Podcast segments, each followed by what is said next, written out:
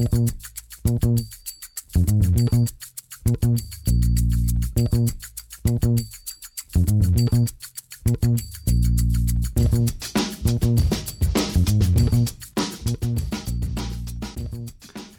und herzlich willkommen zu Football Rausch. Mein Name ist Tim Rausch und herzlich willkommen an diesem Mittwoch, lieber Rahman. Hallo, ja, wir haben ja ähm, mittwochs damals angefangen, ne? Mittwochs und Samstags, jetzt sind wir wieder zurück am Mittwoch angekommen. Wir haben das Mittwoch-Comeback hingelegt, liegt aber daran, dass wegen Corona ja die, der, der NFL-Spielplan einfach sehr, sehr wirr ist und es diese Woche gar kein Thursday Night Game gibt, über was wir dann Freitag morgens reden können. Deshalb haben wir auf Instagram euch abstimmen lassen, sollen wir einfach das Spieltagsbriefing vorziehen und dann auch direkt aktuell über Bills gegen Titans sprechen, die in der Nacht von gestern auf heute gespielt haben. Und ihr habt gesagt, jo, macht das so und deshalb sitzen wir jetzt hier am Mittwoch und nehmen das Spieltagsbriefing auf. Ähm, der Plan für heute sieht wie folgt aus. Wir sprechen erstmal über Bills Titans logischerweise, dann über eine Entlassung eines ehemaligen oder vielleicht noch aktuellen Fragezeichen Star Running Backs. Dann natürlich das Spiel der Woche. Das ist in diesem Falle Packers gegen Buccaneers. Danach werden wir noch ein paar andere Spiele behandeln. Einmal Steelers Browns, Bears Panthers, Chiefs Bills und Cardinals Cowboys sind noch im Programm. Rahman, äh, vorher noch die wichtige Aufforderung, falls ihr uns noch nicht in den sozialen Medien folgt, also auf Twitter oder Instagram unter Footballrausch, folgt uns da bitte. Da kommen auch noch in der Saison weitere Gewinnspiele. Wir haben jetzt schon wieder eins rausgehauen. Und, ach ja, auf Spotify, Leute, Leute, auf Spotify. Nur jeder dritte Hörer ist ein Follower. Habe ich jetzt rausgefunden, dass man die Statistik einsehen kann. Da bist du sprachlos, Rahman, oder? Da bin ich absolut sprachlos. Ähm, das verstehe ich aber, weil man das nicht sieht häufig. Ähm, ich wusste das, ich kannte die Funktion vorher auch nicht vor unserem Podcast, dass es die gibt, dass man jemandem followen kann, sozusagen. Ähm, also Leute, schaut nochmal nach. Wenn ihr auf unseren Podcast klickt, oben links, glaube ich, ist es, da steht das dann Follow, richtig. Folgen, ähm, je nachdem, ob ihr Deutsch oder Englisch hört äh, oder eure Einstellungen sind. Und dann bitte auf Folgen, das wäre sehr, sehr lieb. Jo, machen wir jetzt mit dem Programm den Startschuss. Ähm, Bills gegen Titans. Die Titans haben sehr, sehr dominant 42 zu 16 gewonnen, obwohl sie äh, ja sehr viel Corona-Probleme hatten, nicht trainieren konnten, aber dafür sah das doch echt gut aus. Das sah äh, richtig gut aus. Ähm, Beide hatten ein paar Verletzungen oder Ausfälle zu verkraften, logisch. Die Titans wegen Corona, die Bills verletzungsbedingt. Troy Davis äh, White ist ausgefallen, der Star Cornerback. Matt Milano, ähm, sehr, sehr wichtiger Linebacker, auch underrated, wie ich finde. Und das hast du gemerkt bei den, bei den Bills. Also die Defense ähm, war sehr löchrig, hat äh, wirklich wenig stoppen können.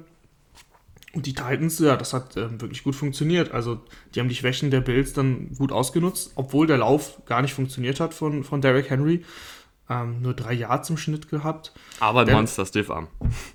Aber wir müssen nochmal bei Josh Norman anrufen und fragen, ob er schon wieder wach ist. Weil dieser Stiff Arm, auch wenn er gar nicht gezählt hat, das waren ja Offsetting Penalties, die es dann gab.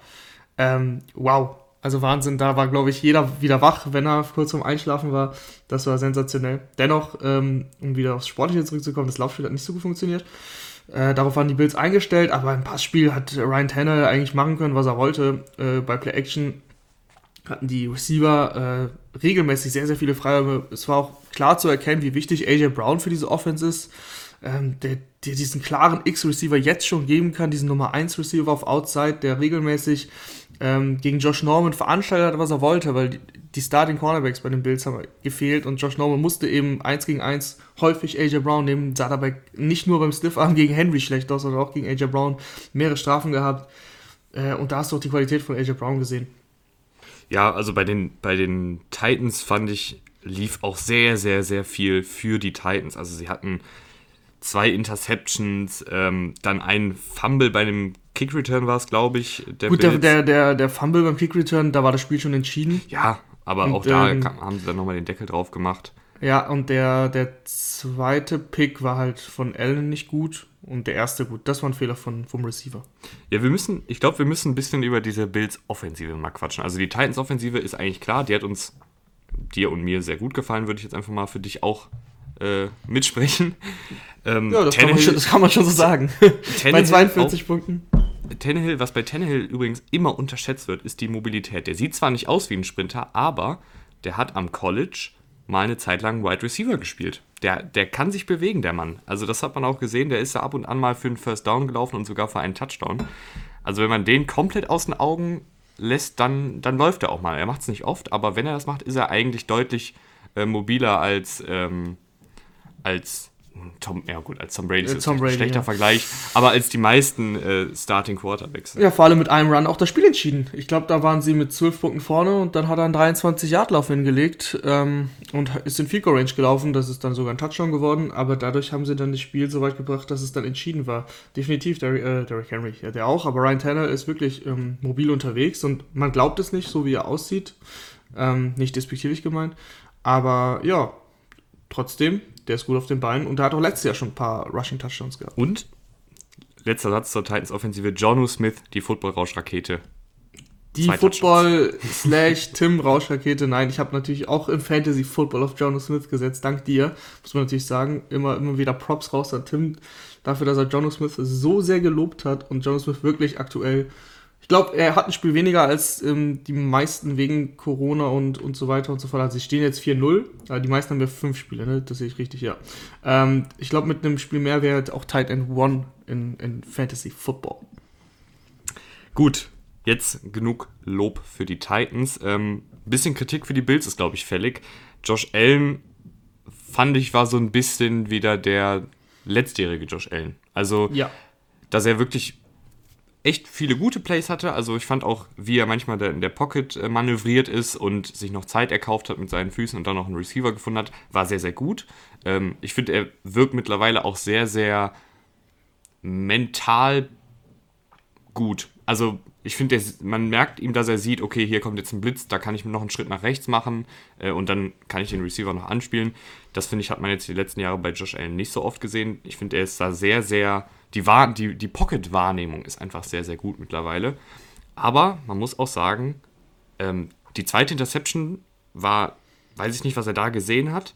Bei der ersten Interception war es ein klarer Fehler vom Receiver, den muss er fangen.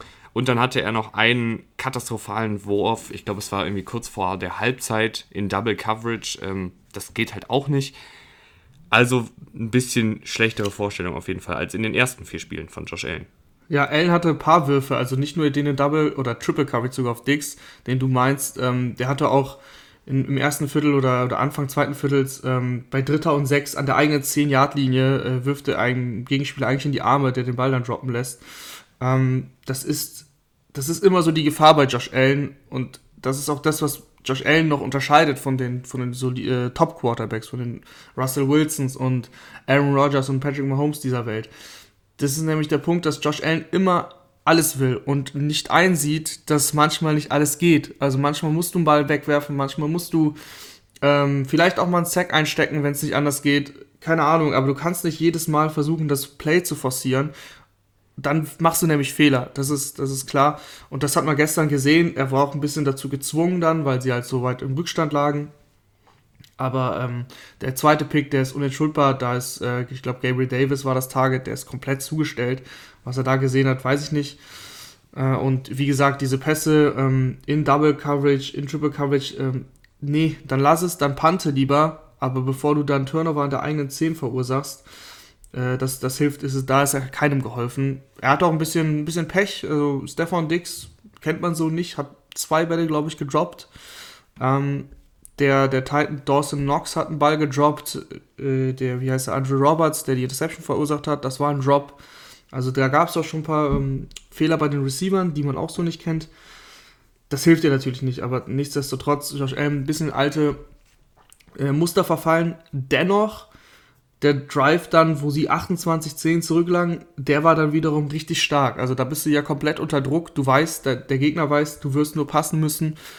Ähm, du startest, glaube ich, an eigenen 5 und ähm, du führst deine Mannschaft runter das Feld und machst den Touchdown auf, auf T.Y. Yeldon, tatsächlich der dritte Running Back. Zach Moss hat nicht gespielt, deswegen war er der zweite Running Back. Fängt dann den Ball. Ähm, das war ein schöner Drive und das zeigt auch so, der, er hat sich definitiv weiterentwickelt. Das hast, du auch gest das hast du auch gestern gesehen, aber man muss halt aufpassen, dass er eben diese, diese Muster, in die er verfällt, die muss er halt irgendwie abstellen. Was ich aber, finde ich, auch, was man auch kritisieren kann, dass mich so formulieren, ähm, ist das Offensiv-Play-Calling der Bills manchmal. Ähm, in der Red Zone gefällt mir das richtig gut. Also auch der erste Touchdown war ein Jet-Touch-Pass auf Isaiah McKinsey. Ähm, das so ein Mittel, das, das nutzen nicht viele Offensivkoordinatoren, nutzen nur die guten und da sieht man auch warum, weil es einfach sehr, sehr gut klappt. Was mir aber nicht gefällt, ist das Laufspiel. Und ich weiß, Laufspiel ist nicht so wichtig, aber ich finde, wenn dein Running Back Devin Singletary 2,3 Yards pro Lauf macht, dann ist das einfach zu wenig. Und ich verstehe nicht, warum der Offensivkoordinator der Bills nicht Josh Allen noch ein bisschen mehr ins Laufspiel einbindet. Selbst wenn es nur als, wie ich immer so schon sage, Täuschgranate ist. Also, dass man eine, eine Read-Option ist, zumindest, dass die Gefahr für die Defense besteht, dass Josh Allen losläuft und dann vielleicht die eine äh, Split-Second der Verteidiger dann stehen bleibt, weil er denkt, oh, Josh Allen könnte jetzt hier vielleicht auch äh, den Turbo zünden. Ich finde, da ist, könnte es noch ein bisschen kreativer sein, weil ich habe das Gefühl, die laufen einfach viel durch die Mitte und also es funktioniert halt nicht. Und laufen vor allem auch wenig. Also klar, sie lagen dann irgendwann klar, ähm, deutlich zurück, aber auch schon bei neutralem Gamescript, bei, keine Ahnung, wie stand es, 14-10, 21-10 und so weiter, da sind sie sehr, sehr allgemein sehr wenig gelaufen und ähm, das ist ja an sich auch sehr überraschend bei den Bills und auch sehr positiv überraschend, dass sie quasi ihr Spielziel so geändert haben. Aber ähm, man kann das trotzdem noch ein bisschen besser gewichten. Also teilweise finde ich es schon extrem, ähm, wie oft Josh Allen eben passen muss. Natürlich ist das Passspiel insgesamt effektiver, aber ich weiß, Analytics Guys, die werden mich jetzt killen, aber so ein bisschen nimmst du ja auch die Last von den Schultern von, von Josh Allen, wenn du auch mal Devin Singletary ähm, einen schön designten Run gibst. Und die, diese designten Runs, die gab es halt irgendwie nicht. Ne? Ähm, Devin Singletary ist immer in eine, gefühlt in eine Wand reingelaufen. Das waren auch meistens Läufe, die eher dann horizontal als vertikal gehen. Da bin ich auch gar kein Fan von, wenn sie horizontal von der Line of Scrimmage gehen. Dann läuft er fünf Yards und ist immer noch kein Yard weit gekommen, weil er halt die Line of Scrimmage entlang läuft. Ähm, also das Laufspiel, das Design definitiv muss besser werden. Und eben, wenn du nicht Devin Singletary laufen lässt, du hast ja Josh Allen. Also du hast ja diesen X-Faktor als Runner. Und ich bin immer da, ich bin immer der Meinung, wenn du einen Quarterback hast, der laufen kann, dann ist der Laufspiel, das wertet dein Laufspiel so krass auf. Also sei es bei den Cardinals mit Kyler Murray oder bei den ähm, Ravens mit Lamar Jackson, obwohl sie dies Jahr echt wenig machen.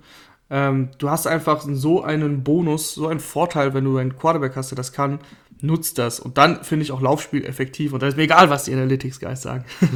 ähm, und das war, glaube glaube ich, einen designten Run für Josh Allen. Einer, der das Laufspiel bei den Bills beflügeln könnte, ist, glaube ich, Le'Veon Bell. Weil Le'Veon Bell wurde jetzt, krasse Überleitung, ich weiß, Rama muss mir nicht für danken. Ähm, ich, nicht, ich bin Bell, nichts anderes gewöhnt. Le'Veon Bell wurde von den Jets entlassen, ähm, hat letztes Jahr, also vor Beginn der letzten Saison, noch einen Vierjahresvertrag unterschrieben, der ihm bis zu 52 Millionen US-Dollar in die Kassen spülen kann. Und jetzt ist er Free Agent und auf dem freien Markt zu haben. Jedes Team kann ihm ein Angebot machen. Was hat denn so ein Livion Bell für dich noch im Tank? Weil ich bin tatsächlich noch sehr, sehr positiv gestimmt auf Livion Bell. Ja, die Zeit bei den Jets, das ist wirklich schwer zu evaluieren. Das ist ein völlig kaputtes Team, bei dem er gespielt hat. Man, man liest immer, ja, er hatte keinen Lauf äh, über 19 Yards. Stimmt auch. Der letzte, äh, kleiner Set, der letzte Lauf von Livion Bell, der über 20 Yards ging, war am 14. Januar 2018 gegen die Jacksonville Jaguars im Playoff-Spiel mit den Steelers.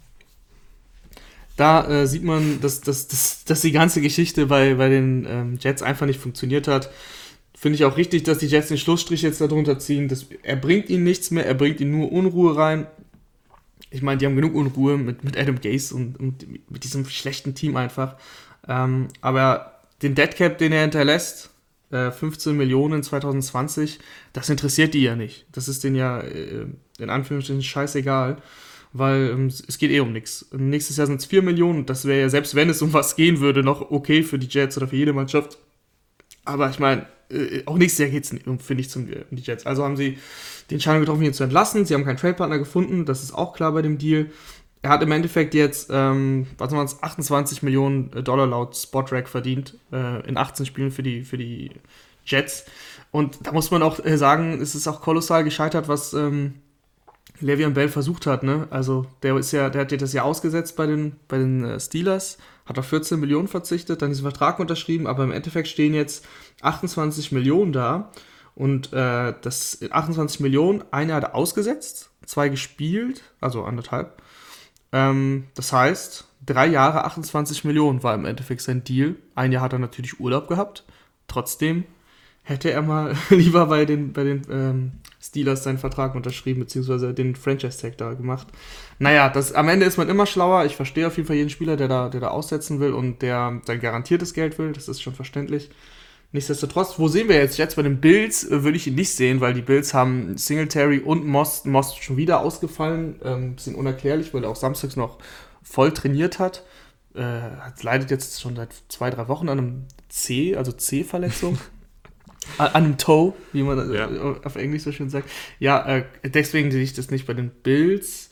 Hast du denn, hast du denn sonst einen realistischen Vorschlag? Wo würdest du ihn am liebsten sehen? Also ich glaube, erstmal müsste man klären, was hat er denn überhaupt noch im Tank? Und ich finde, du hast es gerade schon gesagt, die Zeit ist ganz, ganz schwierig zu evaluieren bei den Jets, ähm, weil ich finde, man sieht auch bei den Jets, sobald du weg von Adam Gaze kommst, läuft es bei dir. Also Devontae Parker und Ryan Tannehill, die damals bei den Dolphins unter Gaze gespielt haben, waren nicht gut und Gaze war dann weg bei den Dolphins.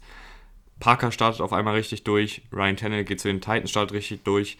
Diese Saison Robbie Anderson bei den Panthers richtig krass war, letztes Jahr noch bei den Jets. Ähm, Kenyon Drake, Bell, der, der zwar dieses Jahr gerade von Chase Edmonds ein bisschen verdrängt wird, aber äh, Kenyon Drake hat zumindest letztes Jahr gut gespielt. Ja, stimmt. Kenyon Drake kommt auch noch dazu. Und Le'Veon Bell, rein statistisch, was zum Beispiel Sachen angeht wie, ähm, wie oft hat er einen Verteidiger aussteigen lassen letzte Saison? Das war 41 Mal. Das ist, sind nur drei weniger als in seinem letzten Jahr bei den Steelers und da hat er knapp 100 Laufversuche mehr gehabt. Also ich glaube, Le'Veon Bell ist immer noch gut dafür, zum Beispiel einen Pass zu fangen, einen Verteidiger aussteigen zu lassen, First Down. Also diese, diese ein Yard, zwei Yard Pässe in sechs, sieben Yard Catch and Runs zu konvertieren, das kann Le'Veon Bell, glaube ich, noch sehr, sehr gut. Er war noch nie der spritzigste, also es ist jetzt niemand, der äh, den, den Turbo zündet und dir drei, vier, fünf Läufe über 75 Yards pro Saison gibt. Das war noch nie sein Spiel, dafür ist er einfach zu langsam.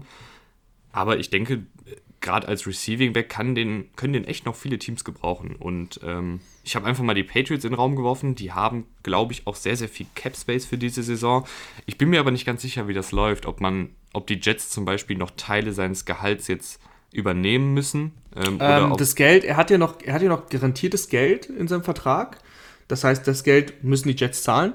Und er kann bei den, also das wird quasi ausgeglichen, wenn er jetzt woanders unterschreibt. Das heißt, ähm, er kriegt seine 6 Millionen, glaube ich, sind es noch, die er garantiert in diesem Jahr hat.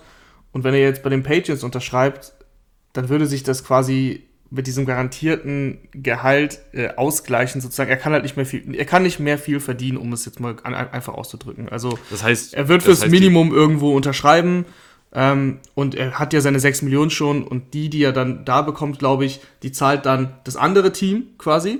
Aber und die zahlen, müssen die Jets, glaube ich, weniger zahlen, aber diese 6 Millionen, glaube ich, die stehen für ihn. Das heißt, prinzipiell könnte er jetzt bei jedem Team äh, für relativ wenig Geld genau. unterschreiben. Und ich genau. glaube, da, also da kommen echt viele Teams in Frage. Ähm, Patriots würde ich mal in den Ring werfen. Ich glaube, die könnten noch einen Receiving Back gebrauchen, obwohl James White jetzt natürlich auch wieder da ist. Bills finde ich nach wie vor interessant, Rahman. Also, du findest Bills interessant? Ich finde Bills interessant. Weißt du, was ich noch interessanter finde? Das sind, ähm, auch wenn die zu viele Running Backs eigentlich haben, aber dann müssen die halt jemanden entlasten, das ist ja auch nicht schlimm. Ähm, Tampa Bay. Tampa Bay finde ich noch interessanter. Weil ich ja, finde, dann, dann holen die so eine richtige, oh, die, die, machen wirklich, die holen die, die ja, Superstars von ne, 2016. Guck mal, guck mal Fournette äh, war jetzt zwei Spiele auch verletzt. Der hat seine, was hat er unterschrieben? Ich glaube drei Millionen, aber davon ist ja auch nicht alles garantiert. Ähm, du hast McCoy und du hast Ronald Jones und du hast auch Keisha Warren, also das Backfield ist schon crowded. Du müsstest schon jemanden entlassen, weil du brauchst halt einfach nicht so viele. Aber ich sehe halt einen Bell deutlich besser als McCoy zum Beispiel. Ne? Und das wäre genau die Rolle, die er dann ausfüllen könnte. Der Receiving Back, natürlich, der auch mal mehr Rushes bekommt als ein McCoy, aber vornehmlich halt als Receiving Back. Und warum nicht? Also äh, als an Bells Stelle, ich habe ja mein Geld, mein garantiertes Geld von den Jets. Es geht nicht mehr um Geld wirklich. Ähm, also für dieses Jahr geht es nicht ums Geld und du gehst in der Offense rein, die echt gut ist, die funktioniert und du kannst um den Super Bowl spielen. Ich habe auch schon Chiefs gelesen, genau mit dem gleichen Szenario eigentlich, weil du um den Super Bowl spielst. Klar, wer will nicht mit Patrick Mahomes spielen? Und äh, Kleider Dozilär ist zwar, ist zwar gut, aber es schadet natürlich nicht, an Chiefstelle noch so einen Veteran zu haben, wo du dann die Carries ein bisschen teilst. Äh, für Fantasy-Football-Spieler natürlich ein Horrorszenario, aber, aber für die Chiefs ist es ja, wäre das eben kein Horrorszenario. Und warum nicht? Also, du, wie du schon gesagt hast, es gibt viele, viele Mannschaften, die da in Frage kommen, weil er eben billig zu haben ist. Ähm, und wenn du gerade im Titelfenster bist, nimmst du ihn halt mit, ne, für das Geld. Tatsächlich das coolste Szenario wäre die Steelers, finde ich. Und die Steelers, ich weiß nicht, wie viel böses Blut da zwischen denen ist, ob, ob die sich so, so verkracht haben. Dass, äh, ich glaube, es war viel böses Blut, aber es könnte sein, dass es mittlerweile ausgestanden ist, dass die Zeit die Wunden geheilt hat. Ja, weil ich finde, die Steelers, ähm, James Conner und Benny Snell bin ich einfach kein großer Fan von, weil sie halt eben nicht diese Explosivität mitbringen. Und David Bell bringt jetzt auch nicht. Bringt ja, halt das ist, wollte ich gerade sagen. Als, ja, aber der bringt Explosivität mit im Sinne von, dass er auch mal einen Tackle brechen kann. Und äh, das sehe ich halt bei, bei Connor und Snell überhaupt nicht. Äh, ich glaube, der würde, der würde Big Ben gut tun. Und man sieht ja, was er schon bei den Steelers gerissen hat. Zumindest würde, ich glaube, das würde sofort auf Anhieb funktionieren, ne? weil die kennen sich ja aus dem, aus dem FF. Also, ähm, Bell mit seinem, äh, mit seinem Laufstil, das weiß die O-Line, die seit Jahren, also nicht unverändert ist, das auf keinen Fall, aber zumindest die Eckpfeiler, die sind immer noch da, die auch unter Bell da waren, also De Castro oder ähm, Villanueva, die sind beide noch da, unter Bell waren sie auch da, die wissen genau, wie er läuft und die wissen, und das ist ja auch wirklich eine sehr spezielle Laufart, dieses äh, Gefühl wartet er ja fünf Sekunden vor der Line of Scrimmage, bis sich die Lücken ergeben und ähm, wenn du weißt, äh, wie das, wie dein Running Back läuft, dann ist das auf jeden Fall ein Vorteil und es wäre auf jeden Fall auch ähm, cool zu sehen, wieder Bell im, im Steelers-Trikot. Ja, und dann holen sie in Woche 8 noch Antonio Brown. Hm, das ist die große Frage. Man hört, es ist ruhig um Antonio Brown. Ja, das, das, wundert mich tatsächlich. Also ich glaube, Antonio Brown, ich möchte jetzt nicht noch, noch über Antonio Brown reden, weil wir müssen auch noch zum Spieltagsbriefing kommen. Aber ich glaube, in ein paar Wochen wird es wieder heiß um Antonio Brown, weil dann ist die 8-Spiele-Sperre abgesessen. Und es gibt einige Teams, die einen guten Wide right Receiver gebrauchen könnten. Ich habe tatsächlich in meiner, ist, in meiner Dynasty League auch ein Trade-Angebot äh, gehabt. Also ich habe für Brown geboten, aber ich habe natürlich nicht viel geboten. Wurde doch leider abgelehnt. Mach, machst du nix. Machst du nix. Machst du nix, nee. Aber wir machen weiter mit dem. Wollen wir mit dem Footballspiel der Woche anfangen oder wollen wir die anderen Spiele erst abhandeln? Was, was? Nee, komm, komm, lassen wir die Leute, äh, spannen wir sie nicht auf die Folter, machen wir Football, Footballspiel der Woche. Die Packers gegen die Buccaneers. Ähm, Packers-Analyse hatten wir schon letzte Woche in der ähm, Sonderfolge. Ich glaube, die hieß Josh zeigt es Ellen oder sowas. Nee, nee, nee, die hieß nicht Oder war so. das eine danach?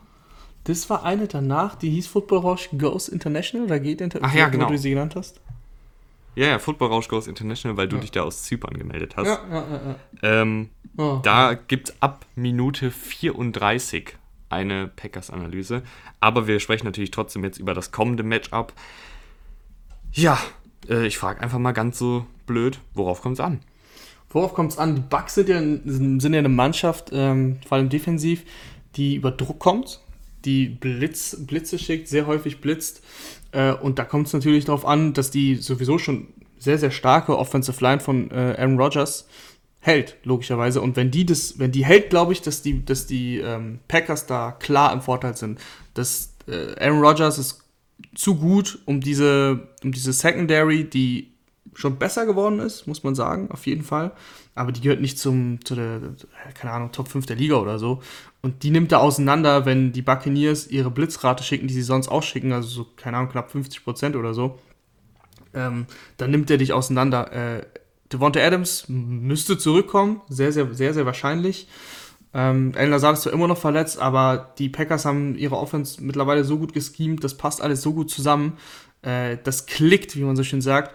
Und wenn noch weniger Passverteidiger auf dem Feld sind, weil eben Leute blitzen, glaube ich, dass Aaron Rodgers da ähm, ja, die, die Secondary auseinandernehmen kann.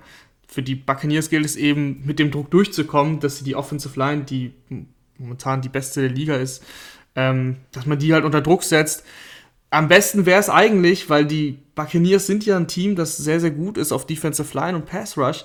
Ähm, wenn man es schaffen würde, das mit den vier Leuten zu machen, das fände ich eigentlich noch besser, weil du gegen Rogers die Passverteidiger eben brauchst, also das ist immer so diese, diese Formel mit dem Vierman-Rush, wenn man mit dem genügend Druck erzeugen kann und in Rogers Gesicht ist, dann haben wir es letztes Jahr schon gesehen, dann fühlt er sich unwohl.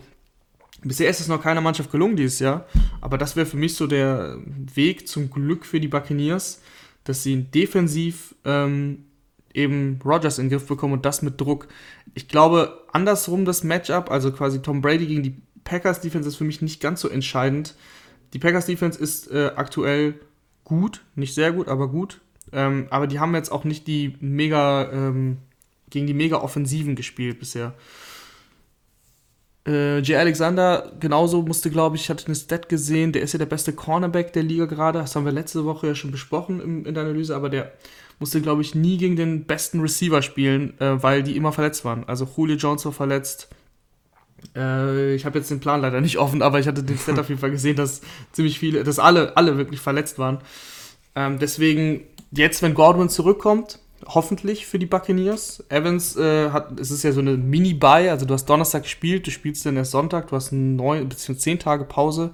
Evans ja auch angeschlagen gewesen, Scotty Miller angeschlagen gewesen, wenn die alle fit sind und ähm, an, ihrem, an ihrer Leistungsgrenze sind, glaube ich, dass es, das wird ein Shootout werden. Die Buccaneers äh, haben da die Feuerkraft und die, äh, die Defense der, der Packers ist nicht so gut, dass sie da gegen Tom Brady und diese ganzen Waffen da viel ausrichten kann. Aber wichtiger wird für mich, wie gesagt, das Matchup auf der anderen Seite, der Pass Rush der Bucks gegen die O-Line äh, der Packers.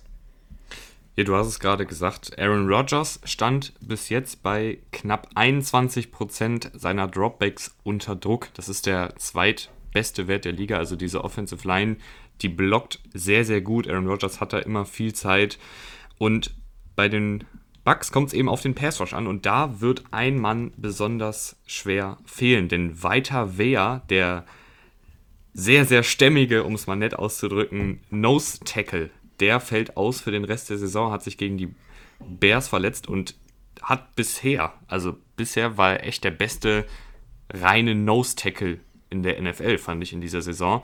Ähm, super gegen den Lauf, das sowieso. Ne? Ich meine, das ist auch mit äh, 350 Pfund. Ich weiß nicht genau, wie viele Kilos es sind, aber wahrscheinlich so um die 130, man kann's, 140. Ja, also nee, also man kann es tatsächlich häufig fast durch zwei teilen, nicht, aber nicht ganz, weil er ist nicht 175 Kilo schwer. Äh, da würde ich immer noch so 10, 20 Kilo abziehen. Also er ist schon 150 bis 160 Kilo schwer. das, das, klappt sehr gut, aber, und das ist eben eine Seltenheit bei diesen etwas ähm, ja, stämmigeren Jungs, dass sie so viel Druck auf den Quarterback generieren können. Und er hat in dieser Saison bis jetzt 16 Pressures gesammelt. Das ist sehr, sehr untypisch, aber jetzt fällt er leider aus. Und dieser Druck durch die Mitte, der ist natürlich für einen Quarterback immer sehr, sehr unangenehm, weil du hast direkt so einen Vita Vea im Gesicht, den siehst du, da, da kriegst du Panik. Und der fehlt jetzt eben den, den Buccaneers. Das, das wird wehtun. Ja, ähm, das wird auf jeden Fall wehtun, ähm, weil Vita auch ähm, gegen den Lauf sehr, sehr gut ist und die Buccaneers haben ja die beste Laufverteidigung der Liga letztes Jahr gehabt. Dieses Jahr war es vor dem Spiel gegen die Bears Top 2, also zweiter Platz. Ähm, Top 2 ist immer geil, ne? wenn du sagst Top 2, dann sind sie bestimmt Erster gewesen. Ähm, nee, äh, genau, sind, sind Zweiter und Aaron Jones, das läuft ja schon ziemlich gut dieses Jahr mit dem Laufspiel. Also äh, da wäre es natürlich schön, wenn du so einen Vita Wehr hättest, der in der Mitte wirklich ein krasser Runstuffer ist. Und darf, als der wurde eigentlich auch gedraftet, dieses Pass-Rushing, der Pass-Rushing-Skill ist, kommt er noch on top. Ähm, da bin ich gespannt, wie sie das äh, auffangen. Was ich auch interessant fand, ähm, bisher haben die Bucks Receiver zwölf Pässe fallen gelassen. Das ist äh, der beste Wert der Liga, oder beziehungsweise der, der schlechteste Wert der Liga. Also die haben die meisten Drops bisher verzeichnet. Ich glaube, was ein sehr, sehr interessantes Matchup wird, ist Rob Gronkowski gegen die Linebacker der Packers, weil die Linebacker der Packers sind nach wie vor echt eine Schwachstelle, besonders in der Passverteidigung. Und ich glaube, das könnte jetzt echt so ein, so ein Gronkowski Comeback, Breakout, was auch immer, Spiel werden. Break, Breakout finde ich gut. Wer ist dieser Rob Gronkowski ja, eigentlich? Ja, also Break, Breakout im Jahr 2020. ja, durchaus, ich weiß nicht, ob er eben das noch im Tank hat, weil du hast das letzte Mal gesehen, gegen die Bears war es, da hat er dann zwei Catches gehabt innerhalb von innerhalb eines Drives, gefühlt hintereinander. Und dann hast du schon gesehen, der, der hat geschnauft, der war, äh, der war kaputt einfach. Der ist vom Feld nicht gehumpelt, aber gejoggt, aber lang, so gejoggt, dass du gedacht hast, oh, fit sieht der aber nicht aus. äh, ich weiß es einfach nicht, ob der wirklich konstant über ein ganzes Spiel, das kann ich mir einfach nicht mehr vorstellen. Glaubst du denn, ähm, wer macht denn das Duell? Rogers oder Brady? Rogers. Also für mich, ähm, wie gesagt, ich glaube, dass, dass die Packers Offensive Line halten wird. Die werden dem, Druck standhalten. Klar, Rogers wird vielleicht das ein oder andere Mal gesackt werden, weil der Blitz, die, die Blitze, die die schicken, das ist schon extrem heftig. Aber er wird auch viele Big Plays generieren, weil sich Devontae Adams in One-on-One-Coverage löst. Ähm, und Robert Tonyan funktioniert ja auch sehr gut, wobei da, da, muss man vorsichtig sein nach drei oder vier, vier Spielen. Äh, vier Spielen äh, muss man vorsichtig sein, aber Aaron Jones wird für mich sehr, sehr gut eingesetzt. Jamal Williams im Passspiel, also meine ich jetzt, der, das gefällt mir wirklich gut. Die, haben, die Bucks haben da eigentlich die richtigen Gegenspieler für. Ne? Die haben Devonta David als Linebacker, die haben äh, Devin White, die haben eigentlich die richtigen Gegenspieler dafür. Aber ich, ich bin momentan tatsächlich Rogers verfallen. Der äh, macht das so gut und deswegen setze ich auch auf Aaron Rodgers. Bin ich bei dir, bin ich bei dir. Ich bin auch bei, bei Aaron Rodgers. Ist für mich momentan der beste Quarterback der Liga. Kann man so sagen, ähm, ja. Ganz vorsichtig gesagt. Ganz, ganz vorsichtig. Weil er, weil er einfach ähm, mit diesem Scherbenhaufen auf Receiver, die jetzt ja wieder Verstärkung kriegen durch Devonta Adams, super, super viel macht. Und diese Offensive Line klappt sehr gut, das Scheme von LeFleur klappt sehr gut. Die Defensive könnte noch ein bisschen besser werden. Äh, Preston Smith ist diese Saison total abgetaucht bisher. War ja letztes Jahr da echt ein dynamisches Duo mit Zedarius Smith. Ähm, aber ich glaube auch, dass die Packers das Rennen machen werden. Dann würde ich sagen, machen wir mit dem früheren Timeslot weiter. Steelers gegen Browns, so ein bisschen da, da ist, da, da, da, wie sage ich das jetzt, da das Feuer ist ein drin? bisschen Feuer drin. Ja, da ist Feuer drin, genau. Da ist Feuer drin, äh, auf jeden Fall, weil, vielleicht hat es der ein oder andere ja schon vergessen, aber Miles Garrett, Miles Garrett äh, spielt, glaube ich, das erste Spiel wieder gegen die Steelers, oder? Da war er gesperrt. Deswegen ist es, ist es das erste Spiel gegen die Steelers, nachdem er Mason Rudolph damals ähm, ja, mit dem Helm auf den Kopf geschlagen hat weil er, weil er angeblich rassistisch beleidigt wurde. Das wurde nie wirklich aufgeklärt. Das war aber immer, immer noch seine Variante quasi, warum er es gemacht hat. Deswegen ist da auf jeden Fall vorher drin. Also sowieso ist das ein Division-Duell. Äh, die Steelers stehen 4-0, die Browns stehen 4-1. Also das ist ja auch, das kommt ja selten genug vor, dass die Browns 4-1 stehen. Die Steelers standen, glaube ich, zuletzt vor 50 Jahren 4-0. Das ist auch ein krasser Stat. Ähm, Gab es so eben ganz, ganz lange nicht mehr. Und äh, das ist auf jeden Fall ein spannendes Matchup auf dem Papier. Ich glaube tatsächlich, dass es einseitig sein kann oder sein wird für die Steelers. Ähm, oh. Die Browns stehen zwar 4-1, aber Mayfield, äh, pff, der kann das irgendwie nicht über ein ganzes Spiel durchziehen. Also, dass er dann, er hat wirklich mal gute Sequenzen, aber er hatte auch wieder Szenen, die schlecht sind. Und gegen die Steelers Defense, vor allem gegen diesen Pass Rush, auch wenn die Browns bisher eine äh, sehr gute Offensive Line äh, auf den Platz bringen, in diesem Pass Rush sieht gefühlt jede Offensive Line nicht gut aus. Und ähm, da wird es ein paar Mal krachen, da wird er häufig unter Druck stehen und häufig Entscheidungen treffen müssen unter Druck. Und das traue ich Baker Mayfield aktuell noch nicht zu, dass er da die richtigen Entscheidungen trifft. Ähm, auf der anderen Seite, die Browns Defense, die muss einem keine Angst bereiten. Äh, Greedy Williams fehlt da seit Wochen. Der, der Cornerback Denzel Ward gefällt mir gut. Der äh, Number One Cornerback, der 2018 gedraftet wurde. Ähm, nichtsdestotrotz, äh, die Linebacker, ähm, das sind, die, haben, die haben da einfach Schwachstellen. Und ich glaube, dass die Steelers äh, die gezielt attackieren werden. Die werden da jetzt kein Feuerwerk veranstalten, aber es wird, es wird reichen. Die werden im mittleren ähm, 20er-Bereich scoren und die Browns, weiß ich nicht, ob die die 20 erreichen. Ich glaube nicht. Ja, diese Steelers Defensive Line, die ist natürlich sehr, sehr, sehr gut. Das muss man sagen. Ähm, ich versuche gerade nebenher noch äh, die, die Zahlen aufzumachen. Ähm, aber man kann auf jeden Fall sagen, ah ja, hier, jetzt habe ich es. Die Steelers Defensive hat bisher schon 117 Pressures gesammelt. Das ist absoluter Liga-Bestwert. Dazu noch 22 Sacks aufgelegt. Also der Quarterback des Gegnerteams steht da eigentlich dauernd unter Druck, weil sowohl durch die Mitte kommt ein Stefan Tuitt, kommt ein Tyson Alualu, ein Cameron Hayward und über außen kommen dann noch Bud Dupree und TJ Watt zum Aufräumen. Ähm, ich weiß ehrlich gesagt nicht, was da die, die Lösung ist. die Browns Offensive Line ist natürlich auf der anderen Seite auch sehr, sehr gut. Also gerade was das Laufspiel angeht, ähm, dieses Laufspiel der Browns funktioniert einfach sehr, sehr gut. Äh, Stefanski hat ja das Outside-Zone-Scheme äh, eingepflegt und das, das gefällt mir einfach sehr, sehr gut. Und auch das Playcalling gefällt mir generell sehr gut. Wir haben es, glaube ich, schon in der letzten Folge angesprochen, dass dann da auch mal ein Pass geworfen wird von einem Wide Receiver, ob es jetzt Landry oder Beckham ist, ist ja eigentlich egal. Dass mal ein Beckham einen Laufversuch bekommt, dass ein Landry mal einen Laufversuch bekommt. Das hält die, die Defensiven einfach auf Trab. Das wird auch die Steelers-Defensive auf Trab halten. Nur ich weiß halt nicht, ob. Also selbst bei so einer guten Offensive Line wird ein TJ Watt irgendwann mal ein, ein Matchup gewinnen. Da wird ein äh, Cameron Hayward mal ein Matchup gewinnen. Da wird ein Stefan Tuitt mal ein Matchup gewinnen. Und dann kommt es eben darauf an, wie gut performt Mayfield unter Druck. Ja, und ähm, die Steelers sind schlagbar. Das ist ja nicht so, dass die ähm, der Pass Rush so krass wäre und die Secondary, weil der, der, im Coverage sind die nicht gut bisher in der Saison gewesen. Also ähm, das, da haben die, obwohl sie letztes Jahr echt stark waren, dieses Jahr ein bisschen nachgelassen. Auch dieser ähm, Fitzpatrick-Hype, der ja regelrecht entstanden ist letztes Jahr, weil er ja echt viele Picks gefangen hat, ist ein bisschen abgeflacht.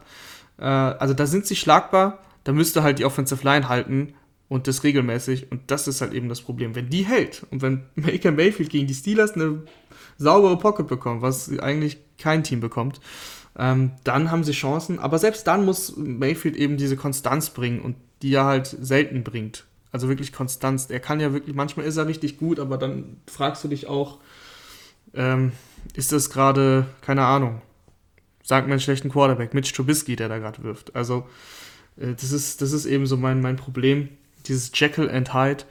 Und äh, deswegen die Konstanz, die sehe ich nicht.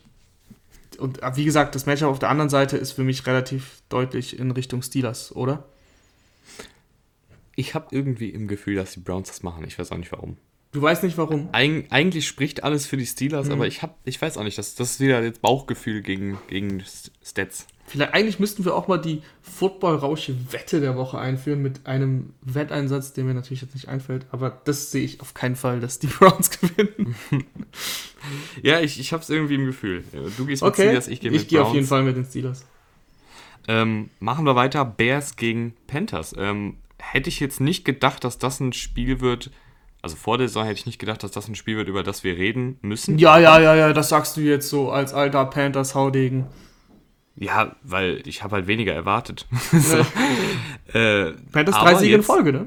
Ja, die Bears stehen mhm. 4 und 1, die Panthers mhm. 3 und 2 nach drei Siegen in Folge, du sagst es, Rahman. Ähm, und auf einmal ist es jetzt doch ein interessantes Spiel.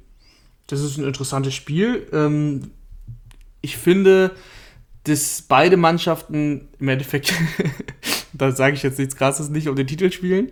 Die Bears stehen mittlerweile so gut da, dass man sie ähm, auf jeden Fall in den Playoffs sehen kann weil du ja auch mit, der, mit dem siebten Platz noch reinkommst. 4-1 ist schon echt eine Ansage. Ich, ich bin ein bisschen zwiegespalten bei dem Spiel. Ähm, die Buccaneers, äh, die Buccaneers, die, die Panthers gefallen mir wirklich gut. Matt Rule äh, hat da jetzt schon etwas eingepflegt, so du merkst so, dass, dass das Coaching, diese Culture, die der da einbringt, äh, die ist jetzt schon da. So, du, diese, dieses Panthers-Team macht wenig Fehler. In der Offensive äh, funktioniert das Scheme von Joe Brady ganz gut mit diesen Crossern über äh, DJ Moore und über, über Anderson, der aber auch deep gehen kann. Und Robbie Anderson, über den müssen wir auf jeden Fall reden, weil der spielt bisher richtig stark. Der, der hat Wide Receiver One-Zahlen. Äh, das, das hätte ich hier nie gedacht. Ich hätte nie gedacht, dass der zu Teddy Bridgewater passt. Ich hätte gedacht, dass DJ Moore ähm, noch mal krasser spielt, als er letztes Jahr gespielt hat. Und DJ Moore spielt jetzt nicht schlecht, aber ähm, nicht, also momentan ist er der zweite Wide Receiver. Und äh, Robbie Anderson sieht regelmäßig die meisten Targets hat äh, einige Spiele schon über 100 Yards. Also richtig, richtig, richtig, richtig stark. Und ähm, die Panthers nutzen da relativ simpel, mit relativ simplen Playcalls. Die Schwächen der, der gegnerischen Defense ist ganz gut. Jetzt bin ich mal gespannt bei den Bears. Jetzt kommt mal eine Top 5 Defense, äh, wie das da aussehen wird. Aber bisher auf jeden Fall äh, eine positive Überraschung und ich sag's gerne nochmal mit McCaffrey 0-2, mit Mike Davis 3-0. Was aber auch daran liegt, dass Mike Davis echt gut spielt. Also deutlich Ja klar, nee, nee, natürlich. Natürlich spielt er gut. Ähm, ja, ich weiß gar nicht, unser lieber Arbeitskollege Rainer äh, hat mich auch schon gefragt, was ich denn so von dem Spiel erwarte und ich... Rainer, der Bears der alte, ist. der alte Panthers-Fan, ja, genau, äh, der alte Panthers-Fan in mir, ähm, der sagt natürlich, dass das, dass die Panthers werden ziemlich sicher über 20 Punkte auflegen. Also selbst gegen die gute Defensive äh, der Bears sind da 20 plus Punkte drin, weil du hast einfach so viele offensive Waffen. Das Offensivscheme ist gut genug, um da zumindest 20 Punkte aufzulegen. Und dann ist eben die Frage, wie viele Punkte kann diese Bears-Offensive auflegen? Weil die, finde ich, ist halt, obwohl sie jetzt 4 und 1 stehen, ist die Bears-Offensive echt nicht gut. Und die Panthers-Defense, die hat sich gesteigert. Also nach den ersten beiden Wochen, du hast gegen die Chargers gespielt, da hast du 16 Punkte kassiert, du hast jetzt gegen die Falcons nur 16 Punkte kassiert.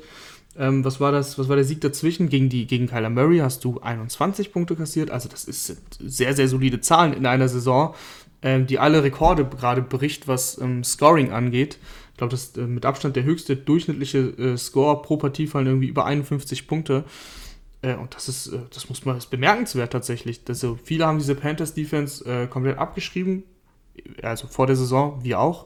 Wir haben gesagt, die werden viele Probleme, die werden Zeit brauchen. Und mit Zeit meinten wir nicht zwei Spiele, sondern ein bisschen länger. Aber bisher sieht es so aus, dass die sich jetzt echt gefunden haben. Äh, es ist natürlich jetzt noch nicht alles super, aber es funktioniert deutlich besser, finde ich. Ja, ähm, also diese Defensive, vor allen Dingen der Pass Rush äh, mit Dieter Grossmatos und der Football-Rakete, an der Stelle nochmal Grüße an Brian Burns, ähm, die da über die Außendruck machen, funktioniert sehr gut. Derek Brown durch die Mitte und Kayvon Short durch die Mitte noch nicht der gewünschte Druck auf den Quarterback, das ist noch nicht da. Ähm, ich glaube aber tatsächlich, das entscheidendste Duell wird auf der anderen Seite stattfinden und zwar Khalil Mack gegen Taylor Moten. Taylor Moten, ich weiß gar nicht, ob, der, ob den so viele Leute überhaupt auf dem Radar haben. Ja, durch dich, durch dich haben alle ihn auf dem Radar. Ja, Taylor Moten, das ist den, den, wenn man über gute Right Tackles spricht, dann finde ich, fällt der Name von Taylor Moten gar nicht. Nee, das ist richtig. Aber letztes Jahr war der schon richtig gut und auch dieses Jahr ist er wieder richtig gut. Ähm, bisher pro Spiel eine Pressure zugelassen. Das ist ein sehr, sehr guter Wert für einen, für einen Right Tackle. Aber jetzt kommt eben mit Khalil Mack jemand, der schon 27 Pressures auf dem Konto hat, 4 Sacks. Wir haben gesehen, was er gegen, gegen Brady und äh, Tristan Wirfs veranstaltet hat. Das wird jetzt natürlich eine echte Aufgabe. Ja, und da musst du auch ein bisschen drumrum schemen eben, ne? Und das können die Panthers eigentlich. Ähm, den Ball muss Teddy Bridgewater dann schneller loswerden, als er sowieso schon macht. Äh, aber ich glaube, dass sie da drumherum kommen können. Eben mit Taylor Moten, der ein guter, der ein gestandener Tackle ist. Christian Wirfs ähm, hat das äh, wirklich Talent und hat auch bisher gut gespielt, aber er ist eben Rookie. Ähm, und da musst du halt eben mit DJ Moore und Curtis Samuel auch ähm, in diesen Underneath äh, Zones arbeiten und da die Bälle schnell loswerden und da dann schauen, dass du Yards after the Catch kreierst, was du sowieso schon machst. Also ich mache mir da gar nicht mal so die großen Sorgen. Ja, das war gut, das höre ich gerne. Ähm, was ist denn dein Tipp? Das ist ein ganz, ganz enges Spiel. Ähm, mein Bauchgefühl sagt Bears. Aber das wird ein, ein Coinflip, wie man so schön sagt. Drei Punkte Spiel. Ich, ich glaube tatsächlich, und da bin ich jetzt, ich bin ja gar nicht mehr der allergrößte Panthers-Fan, muss man ja auch mal an der Stelle sagen. Ich muss sagen, äh, Tim ist eigentlich Cam Newton-Fan und Panthers kommt ein bisschen danach und dadurch, dass jetzt alle weg sind, mit auch Kickley und so weiter, hat ein bisschen nachgelassen, ne? Ja, es ist echt, es ist echt so. Ähm, aber auch als neutraler Beobachter des ähm, American Football Sports okay. se sehe ich äh, die Panthers tatsächlich ein bisschen vorne, weil ich glaube, dass die, die Bears Offensive nicht genug Punkte erzielen wird. Also ich glaube, das wird irgendwie so ein, ja. weiß ich nicht, 23 zu 17. Mhm.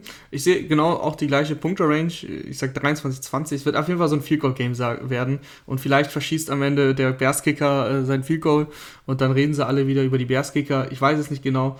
Äh, ich habe einfach das, wie du das bei den Browns gesagt hast, Bauchgefühl sagt einfach äh, irgendwie Bears. Machen wir weiter. Wieder mit den Bills. Bills Chiefs, äh, auch ein sehr, sehr interessantes Spiel. So, ich, ich glaube, ich mache mal den Anfang. Du machst mal den ich Anfang? Finde, ah, okay. Ich finde, Patrick Mahomes ähm, ist noch nicht auf dem Niveau, auf dem er die beiden letzten Jahre gespielt hat. Also du findest, dass er quasi vom Himmel in die Stratosphäre gefallen ist, wenn das nee, jetzt der ist, ist, Der ist von Wolke 6 auf Wolke 7. Ge äh, von, nee. nee. von Wolke 7 auf Wolke 6. So. Ja, okay, das ist wirklich ein, äh, eine gute Metapher.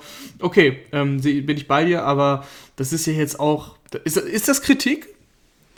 Kleine Kritik, äh, aber wenn ich eine Kritik an Patrick Mahomes wirklich anbringen kann, ist, ich glaube, es liegt daran, und das war ja bei Patrick Mahomes ist es ja wirklich die letzten Jahre immer so, der will manchmal einfach zu viel. Und das, dadurch setzt er sich selber wortwörtlich unter Druck. Also 22 Pressures sind von ihm sozusagen verursacht und nicht von der Offensive Line, weil Patrick Mahomes, wenn man das mal beobachtet, der kriegt den Snap. Dann, dann ist irgendwie nichts da. Und anstatt den Ball mal wegzuwerfen oder den Checkdown zu nehmen, rennt er halt nach hinten aus der Pocket raus, was es halt für die Passrusher viel leichter macht, ihn zu jagen. Natürlich, da manchmal läuft, bricht er dann irgendwie einen Tackle und wirft den Ball noch 50 Yards das Feld runter und der kommt an und alle. Sagen wir so, meistens, ja, meistens endet es ja eher in einem positiven Play als in einem negativen. Ja, das muss man aber, ja auch so sagen. Aber es endet halt auch ab und an mal in einem Sack, ab und an mal in einem unnötigen Hit. Da hätte er den Ball dann vielleicht lieber wegwerfen müssen. Ähm, das ist dann halt immer so Mahomes Magic, aber manchmal eben auch Mahomes Tragic, wenn er dann uh. äh, den, den Sack einstecken muss. Okay. Ähm, ich finde auch, dass die Offensive Line nicht so gut hält wie letztes Jahr. Also Mitchell Schwartz, der All-Pro-Tackle, wirklich eine Bank, ähm, sieht nicht ganz so War gut aber noch nie im Pro Bowl. Übrigens. Das ist äh, auch, ja, das, das zeigt uns mal wieder, ähm, wie lächerlich also, der Pro Bowl ist. Meine äh, Informationen hier richtig sind. Ja, ich glaube dir, wenn du das sagst, du bist doch meine Datenbank. Ich brauche gar nicht PFF, ich habe dich.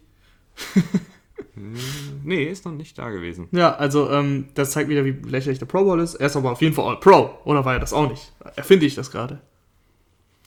Ich weiß es nicht. Es ist ja auch. Auf jeden Fall kriegt er nicht die, die, den nötigen Respekt.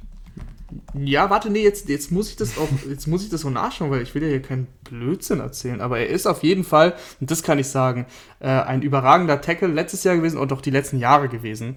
Und der zeigt dieses Jahr halt schon ein paar kleine Schwächen. So, ich bin gerade gucken, First Team All Pro 2018, danke Tim. So, ähm, ja, und der zeigt halt ein paar Schwächen und das siehst du dann auch. Und Patrick Mahomes steht öfter unter Druck. Ähm, und das ist ja der einzige Weg, äh, Patrick Mahomes zu stoppen, ist ja eben, also bei fast jedem Quarterback eigentlich, natürlich ihn unter Druck zu setzen. Und dann kommen dann ein paar Fehler, ähm, dann kommen dann eben auch ein paar selbstverschuldete ähm, Pressures. Ich wollte Drücke oder Druck sagen. ja. ein paar selbstverschuldete Pressures zustande, weil er dann eben rausrollen muss, weil zuvor die Offensive Line nicht gut geblockt hat. Jetzt ist dein Guard, den du sowieso schon verpflichtet hattest, weil ähm, ich kann den Namen nicht aussprechen, aber der Guard, den sie letztes Jahr hatten, der äh, Arzt ist. Duvernay Tadif. Ja, genau. Der ist ja, der ist ja eben äh, im Holdout, oder nicht im Holdout, im Opt-out. Und dann haben sie Kelechi Osembele geholt. Der hat sich jetzt beide Knie kaputt gemacht, sehnende Risse in beiden Knien in einem Spielzug. Ganz, ganz, ganz bittere Geschichte. Ähm, und jetzt weiß ich gar nicht, sie werden bestimmt irgendwie reagieren und irgendeinen Guard verpflichten, aber äh, das, das schadet natürlich dann Offensive Line. Ähm, die Raiders haben eigentlich die Formel gezeigt, wie man gegen diese Chiefs gewinnen kann, vor allem auch offensiv. Drives einfach lange halten, das ist klar, Patrick Mahomes auf die Bank zwingen und dann musst du halt auch offensiv ähm, riskieren und attackieren. Und ich glaube, dass die Bills da ein gutes Matchup für die, für die ähm, Chiefs sind. Die müssen nur in der ja, Defense äh, ihre verletzten Spieler zurückbekommen. Ja, das, das auf jeden Fall, das wird sehr, sehr entscheidend. Also ich glaube, mit Tredavious White und äh, Matt Milano, wenn die beiden wieder da sind, dann sieht das auch deutlich besser aus als gegen die Titans. Ich genau, meine, ja, das, hat, das, hat, das, war schon, das sah schon grausam aus, ey. Äh, die Defensive der Bills war natürlich auch immer ein bisschen in unglücklichen Situationen, weil beide Interceptions von äh, Allen waren, glaube ich, auch in der eigenen Hälfte dann. Also ja, beide waren in der, sofort in der, in der Red Zone. Ja. Ähm, das ist natürlich immer sehr, sehr doof für jede Defensive. Aber du hast es gerade gesagt, du gewinnst eigentlich gegen die Bills, äh, gegen die, die Chiefs, wenn du den Ball läufst und wenn du dich darauf einlässt, dass du dann auch in ein Punktefeuerwerk mit denen gehst. Und ich glaube, Josh Allen ist dafür eigentlich gemacht. Und jetzt kommt eigentlich, es eigentlich nur noch darauf an, dass, dass, dass der Tipp von uns beherzigt wird, dass vielleicht das Laufspiel noch ein bisschen mehr eingebunden wird. Ganz genau. Und dann kann man ja immer noch mal tief werfen auf Stefan Diggs, auf, wenn er wieder fit ist, John Brown. Und ich, also das Matchup ist eigentlich ganz gut. Vor dem zweiten Pick von Josh Allen gestern, da sind sie auch wieder von der eigenen 3 oder 5 oder sowas gestartet. Und da hat er eigentlich einen sehr, sehr guten Drive hingelegt mit, im Kurzpassspiel. Also das ging dann wirklich fünf Minuten haben sie von der Uhr genommen und sie waren nur bis zur Mittellinie. Also fünf Minuten bis zur Mittellinie. Kurze Pässe auf Dix und Co. Fünf Jahre, sechs Jahre Traumgewinne, ein paar Läufe eingestreut. Also das hat gut funktioniert und da hat man gesehen, das kann er auch dass er danach den Pick wirft, ähm, ja, das macht halt den Drive kaputt. Aber er kann das und genau das müsstest du auch ähm, gegen die Chiefs eben einstreuen, dass du versuchst, den Drive, du sollst zwar aggressiv spielen, aber du musst den Drive auch ein bisschen in die Länge ziehen, einfach um Patrick Mahomes auf der Bank zu halten.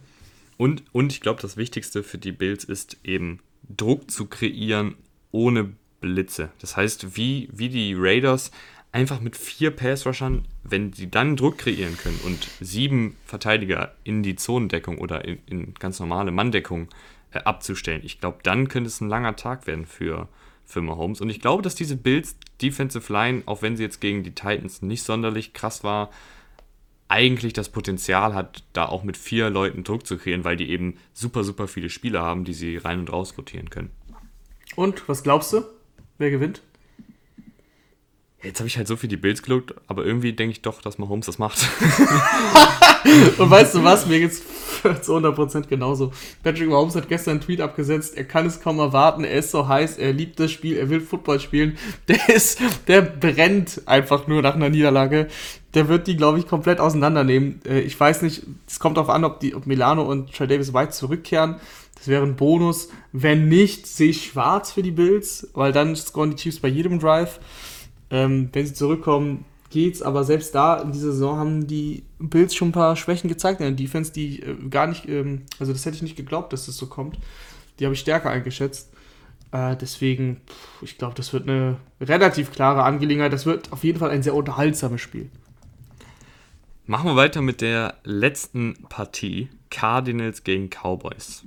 Das finde ich ist auch ein sehr, sehr interessantes Spiel. Ist natürlich. Ähm, es wäre noch Cowboys viel, viel schöner mit Dak Prescott. Ja, es ist aber für die Cowboys echt ein, ein wegweisendes Spiel, finde ich. Also, wie, wie reagiert man jetzt nach dem Ausfall des potenziellen Franchise-Quarterbacks? Ähm, wie es weiter für die, für die Saison, für den Rest der Saison? Diese Division, in der sie drin sind, die NFC East, die ja auch ganz gerne NFC Least genannt wird, die ist natürlich bis jetzt echt katastrophal. Also da selbst mit dem, mit dem, äh, wie, wie stehen die Cowboys 2 und 3? Die Cowboys stehen 2 und 3 ja, äh, da ist alles drin. Und führen und, die Division an, oder? Ja, ja, eben. Ja. Da ist alles drin. Und ja, ich weiß nicht, also ich bin ja jetzt rein sportlich kein riesen Prescott-Fan. Ich denke, dass Andy Dalton da jetzt nicht so ein starkes Downgrade sein wird, wie viele denken, weil einfach die, obwohl die Offensive Line ist natürlich nicht mehr ganz so gut wie die letzten Jahre, da sind viele Ausfälle, ähm, aber du hast immer noch den besten das beste Receiver-Trio der Liga. Du hast Ezekiel Elliott, du hast auch noch einen Tony Pollard, den ich eigentlich ganz gut finde. Ich glaube, Andy Dalton kann die zumindest im Spiel halten. Ich glaube nicht, dass er wie ich Prescott auch, im Spiel ja. so rumreißen kann. Also Prescott ist natürlich ein guter Quarterback, aber ich finde, er ist halt kein Top-5-Quarterback, wie er manchmal äh, gemacht wird. Ähm, aber ich glaube, Dalton kann die im Spiel halten. Ja, ich glaube auch, ähm, dass Dalton, das, wie du schon gesagt hast, das wird kein krasses Downgrade sein, aber es ist ein Downgrade. Und wenn du so eine Defense hast wie die, ähm, wie die Cowboys, die ja wirklich ähm, jeden zum Scoren einlädt, dann musst du ja in Shootouts gehen und ob das Dalton dann hinkriegt, das müssen wir dann müssen wir jetzt abwarten, weil der hatte jetzt nur so ein nicht mal ein halbes Spiel, das er jetzt gespielt hat. Das ist schwer zu, zu beurteilen, wie er dann bei den Cowboys performt. Ähm, auf der anderen Seite, Kyler Murray sollte diese Cowboys Defense ähm, ja, eigentlich auseinandernehmen, oder? Also auch mal vertikal attackieren.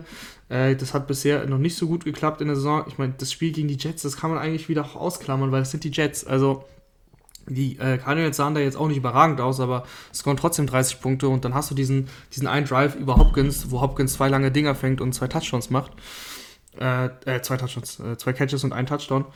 Das sah dann gut aus, aber insgesamt bin ich da noch ein bisschen unschlüssig bei den Cardinals, wo da der, hin, äh, wo da der Weg vor allem in dieser Saison hingeht. Äh, aber gegen diese Cowboys Defense, die musst du eigentlich auseinandernehmen, auch vertikal. Ja, vor allen Dingen ähm, werden die Cardinals wahrscheinlich Trayvon Dix attackieren. Das ist der kleine Bruder von Stefan Dix, Cornerback. Dieses Jahr ein Zweitrunden-Pick hat in fünf Spielen jetzt schon 312 Yards zugelassen in seiner Deckung. Und wenn Hopkins den bekommt äh, im Matchup, dann könnte es ein sehr, sehr langer Tag für den guten Herrn Dix werden. Ich bin mal auch gespannt, wie sie das Laufspiel nutzen werden, weil die Cowboys haben ja grandiose, ich glaube, über 300 Yards waren es gegen die Browns zum Beispiel zugelassen und Murray ist im Laufspiel der Cardinals eigentlich auch echt gut unterwegs dieses Jahr. Also als Läufer gefällt er mir sehr, sehr gut. Ähm, Auf der anderen Seite, ich möchte einmal CD Lamb loben. Ich weiß, du warst ja ein, ein Riesenfan vor der Saison schon. Du hast schon vor der Saison gesagt, ich würde es nicht wundern, wenn er schon diese Saison der beste Receiver der Cowboys ist. Danke, dass du dich erinnerst. ja, ich erinnere mich. Ähm, das sieht fast echt so aus, ne? Momentan, also letzt, im letzten Spiel war er klar der Target-Leader und ähm, da ist auch Cooper abgetaucht, aber Cooper hat häufiger diese Spiele, wo er wirklich abtaucht. Äh, da ist auch so, da fehlt ihm für, für, diesen, für diese Elite-Receiver-Klasse, äh, fehlt ihm halt diese Konstanz. Aber äh, Lamb sieht sehr gut aus in dieser Offense. Ähm, das spricht natürlich, diese Offense ist für ihn natürlich auch perfekt, weil er eben eigentlich auf dem Papier die zweite bzw. dritte Waffe ist, aber, eigentlich, aber das Talent hat zur Nummer 1, äh, zur Nummer 1 Waffe.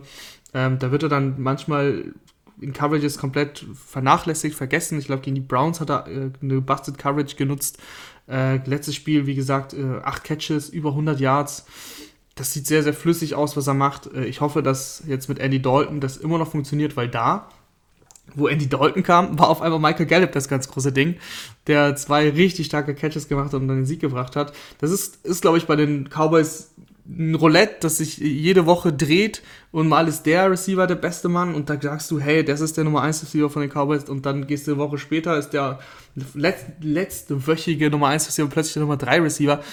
Wie gesagt, also das, das dreht und wendet sich, aber ähm, für mich ist trotzdem CD Lamb vom Potenzial sowieso aber auch jetzt schon, was er zeigt, ähm, da eigentlich der beste Receiver, ja. Ja, und die, die Cowboys nutzen ihn natürlich auch sehr, sehr interessant. Also 254 seiner 274 Snaps waren im Slot. Das heißt, ähm, diese kurzen Routen, wo er dann, der ist ja knapp 1,90 groß und er spielt dann oft gegen kleinere Nickel-Cornerbacks, die gar nicht mit dieser Athletik und Größe klarkommen und die vernascht er halt ständig. Und ich glaube, dass Andy Dalton, wer sich zurückerinnert, der hatte einen ähnlichen Spielertypen in Tyler Boyd, der auch ein, ein Big-Bodied Slot sozusagen ist, also ein größerer Slot-Receiver. Den hat er immer sehr, sehr gerne bedient. Also ich glaube, dass, dass CD Lamb da weiter im Slot für Gefahr sorgen kann. Ja. Ähm, und auch als Deep Threat hat er äh, sieben von acht Pässen für über 200 Yards gefangen. Äh, also Deep Threat meine ich jetzt ähm, Pässe, die über 20 Yards durch die Luft flogen. Davon hat er sieben von acht Pässen gefangen und in über 200 Yards umgemünzt. Der ist diese Saison echt absolut on fire. Ähm, bin ich gespannt, bin ich gespannt gegen diese äh, Cardinals-Defensive, die ja echt schlecht ist. Und da frage ich mich auch, wo ist eigentlich Isaiah Simmons? Wo ist eigentlich Isaiah Simmons? Ähm, das frage ich mich auch. Selten auf dem Platz. Also Isaiah Simmons ähm, wird, wird, wird wirklich wild eingesetzt und manchmal oder häufig gar nicht eingesetzt, obwohl sie so große Probleme in der Defense haben.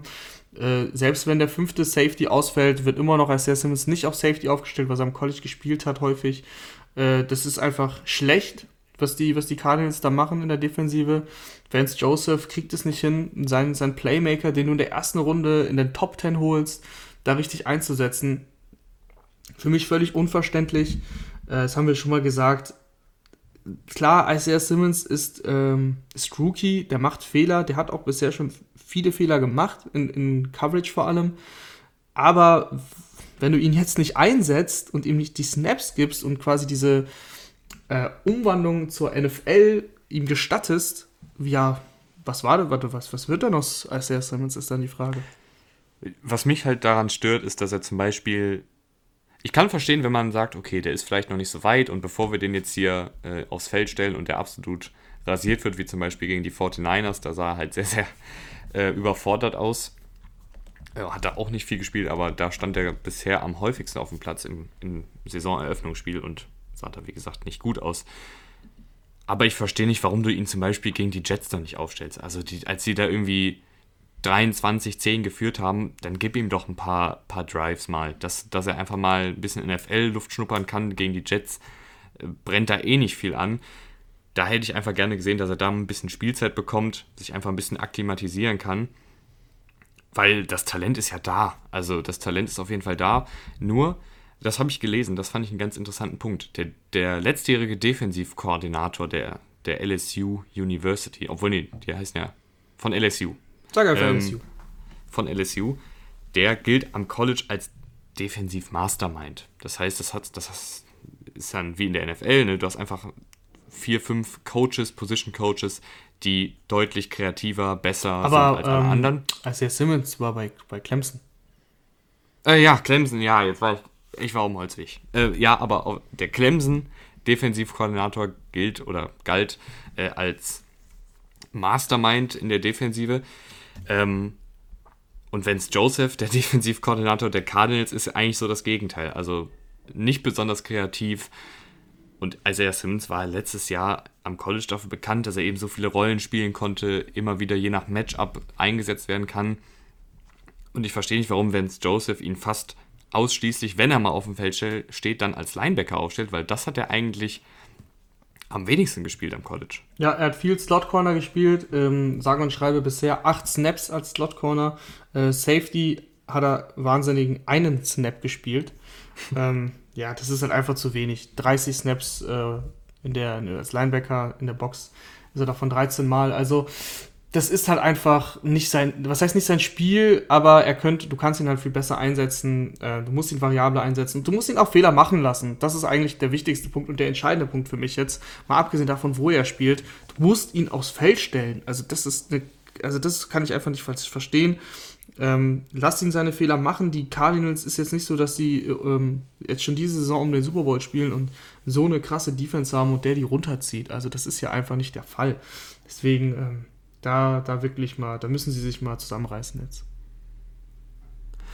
Ja, vor allen Dingen, es ist ja nicht so, dass in der Cardinals-Defensive da irgendwie bessere Safeties, äh, deutlich bessere Safeties rumtouren. Das verstehe ich halt auch nicht. Nee, meine ich ja. Also du hast, du, er ist ja nicht so schlecht, dass er irgendwie Spieler runterzieht, die eigentlich besser sind und dafür auf der Bank. Nein, das ist halt alles nicht der Fall. Also ähm, die Cardinals haben jetzt sogar äh, Chandler Jones verloren für das, für das Jahr, den, den Elite Pass Rusher.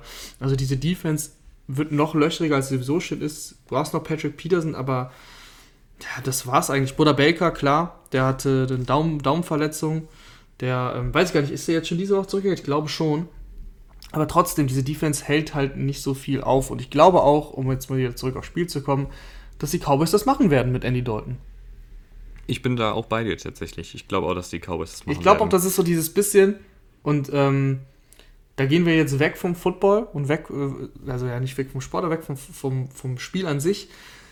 Dein Quarterback, dein Quarterback hat sich verletzt und das Spiel danach, du spielst zu Hause, du spielst Monday Night Football, da werden Fans da sein, die Crowd wird äh, heiß sein und ähm, irgendwie so dieses Momentum, jetzt erst recht, äh, wir gegen alle, für Dak, das, das wird ähm, in der Luft schweben und ich glaube, dass die so gepusht sein werden, ähm, dass die, dass sie einfach ein knappes Spiel dann für sich entscheiden.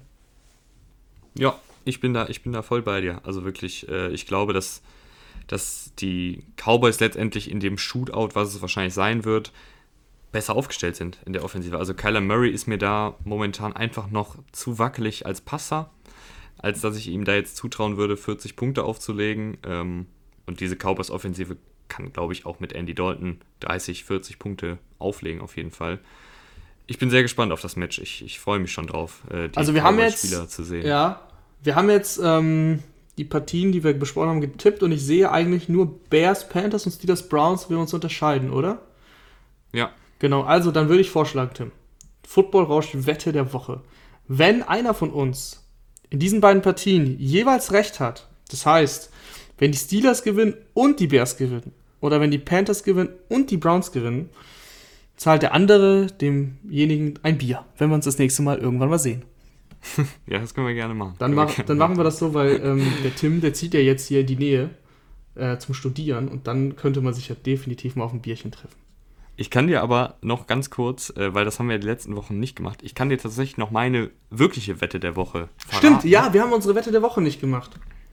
Also dann, Ähm. dann sag mal deine Wette der Woche schnell, so, so lange gucke ich nach, ob ich schnell noch was raushauen kann. Ja, oder du kannst, du, du kommentierst die einfach. Ich sag's dir Okay, kurz. okay. Also, ich habe gewettet, immer mit Handicap, das heißt, ähm, äh, warte, erkennst du kurz Ja, also? Handicap ist eine so Punktedifferenz, die es quasi schon vor dem Spiel gibt. Ähm, die gleicht im Endeffekt das aus, das, den, den Unterschied dieser Teams aus. Das heißt, wenn die Dolphins, ähm, oder sagen wir, sagen wir mal so, wenn die ähm, Jets gegen die Steelers spielen würden, ist ja ganz klar, dass die Steelers viel besser sind. Dann würden die Jets eben ein Handicap von plus 12 Punkten, 13 Punkten, 14 Punkten bekommen. Das heißt, die Steelers müssten dann mit mehr als dieser Anzahl an Punkten gewinnen. Also der, die Differenz müsste höher sein. Also das ist wie wenn man damals in der Schule äh, Fußball gespielt hat und das schlechtere Team zwei, Punkte vor, äh, zwei Tore Vorsprung bekommen Genau. hat. Ungefähr. Das ist genau das gleiche. Äh, also, dann habe ich hier einmal Handicap äh, 0 zu. Also. Sag einfach, Wie, sag einfach, Also- was machen wir jetzt, ich erklär's. ich habe auf die Patriots gewettet. Du hast auf, Auf die, die Patriots, Patriots- gewettet gegen die Broncos. Gegen die Broncos und bei einem Handicap für die Broncos für 9,5 Punkte. 9,5 also du sagst, die Patriots gewinnen mit 10 Punkten Vorsprung. Ja. Das ist eine Ansage, weil Drew ja Lock mit der zurück. Defense gegen. Ja, aber mit der Defense gegen eine gebeutelte 10 Offense der, 10 der Broncos. Punkte. Nee, das Also, ja, okay, Dann- du, du lagst diese Woche auch häufig richtig. Äh, diese Saison. Dann, dann habe ich äh, gewettet, dass die Miami Dolphins mit 8 Punkten Vorsprung gegen die Jets gewinnen. ja, die Jets äh, haben, glaube ich, bisher jedes Spiel mit äh, zwei Scores verloren. Also ja. Und dass die Packers mit 2 Punkten Vorsprung gegen die Buccaneers gewinnen. Ja, auch eine sehr beliebte Wette diese Woche. Die Buccaneers ähm, gegen die Packers. Wir haben es ja schon, wir haben das Spiel ja schon besprochen. Also wir sind beide die Packers vorne und ich glaube auch, dass das gut ist. Ich sehe die Patriots-Broncos-Wette mit 10 Punkten etwas zu krass. Ich glaube, das Handicap geht an die Broncos. Sie werden verlieren, aber sie werden nicht so deutlich verlieren. Ähm, und jetzt, wo ich gerade noch so ein bisschen gucke, ich habe jetzt keinen Monster-Tipp, wo ihr euer Haus drauf verwetten solltet. aber ähm, was, was mir eigentlich ganz gut gefällt, sind die Jaguars. Jaguars spielen gegen die Lions. Ein sehr geiles Spiel, nein, nicht. Äh, aber die Jaguars haben ein Handicap von 3,5 und das ist immer so eine Grenze, die mir gefällt, weil ein, eine Field Goal Niederlage würde reichen. Das heißt, wenn die Jaguars mit drei Punkten verlieren, gewinnst du trotzdem deine Wette. Deswegen Jaguars plus 3,5. Ich sehe nicht, dass die Lions so viel besser sein sollen als die Jaguars. Die Jaguars haben jetzt gegen die ähm, Texans ein paar Fehler gemacht. Äh, das Spiel hätte nicht 30 zu 14 ausgehen müssen. Die waren im Spiel, die hätten ein bisschen eff- effizienter sein können. Deswegen, äh, Jaguars äh, werden das Spiel, wenn sie es verlieren, nicht mit mehr als drei Punkten verlieren. Interessant, interessant. Das war's dann aber auch für heute von Football Rausch. Ähm, wir hören uns am Montag erst wieder. Das heißt jetzt äh, fünf Tage Sendepause und in alter Frische Montagmorgens, wie immer, beim Podcast-Anbieter eures Vertrauens. Bis dahin, danke fürs Zuhören.